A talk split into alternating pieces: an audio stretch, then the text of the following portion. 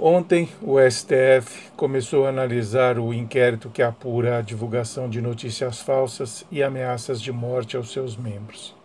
A ação foi protocolada no ano passado e é de autoria da Rede Sustentabilidade, que questionou à época a forma de abertura da investigação pelo presidente da Corte, Dias Toffoli. Lembram-se disso?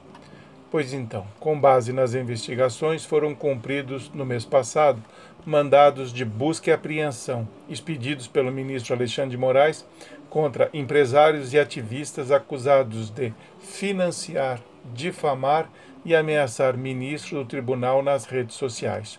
Foi aqui que a lona do circo começou a pegar fogo. Alguns dos citados ficaram profundamente incomodados e começaram a disparar bravatas pelas redes sociais.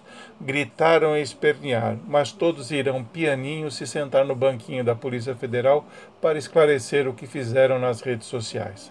Já ouvi dizer que um dos ativistas tentou e não conseguiu asilo na Embaixada Americana em Brasília.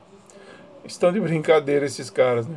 Primeiro falam pelos cotovelos, xingam, ameaçam de dar porrada nos ministros e agora, com o rabinho entre as pernas, vão pedir asilo. Para com isso. Agora tem que segurar a onda. Cadê a braveza? O Procurador-Geral da República pediu a suspensão do inquérito ao ministro Edson Fachin, que é o relator da ação. Bom, ele resolveu não decidir sozinho, mandou o processo para julgamento do plenário, que ontem teve início. O ministro Fachin foi o primeiro a manifestar seu voto, que foi pela continuidade do inquérito.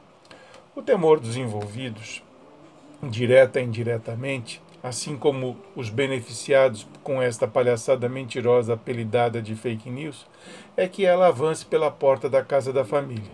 Bom, eu não preciso dizer de que família, vocês sabem a qual me refiro. A mentira camufla a injúria, a difamação e a calúnia e pode abalar gravemente a reputação de pessoas, autoridades, empresas e entidades. Por isso, não pode ter a sua gravidade minimizada pelo apelido de fake news, que boa parte dos brasileiros nem sabe o que é ou muito e muito menos o que significa. E muitos acabam acreditando nessa bobagem. Quem difunde mentiras ou fake news, como preferem os moderninhos, tem que ser criminalizado. Isso não tem nada a ver com liberdade de expressão. Ninguém é livre para impunemente difamar, injuriar ou caluniar.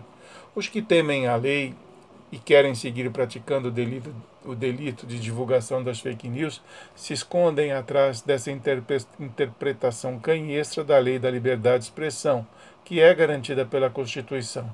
Sim, é garantida, mas desde que usada e praticada com responsabilidade, o que não é o caso em tela, não é mesmo?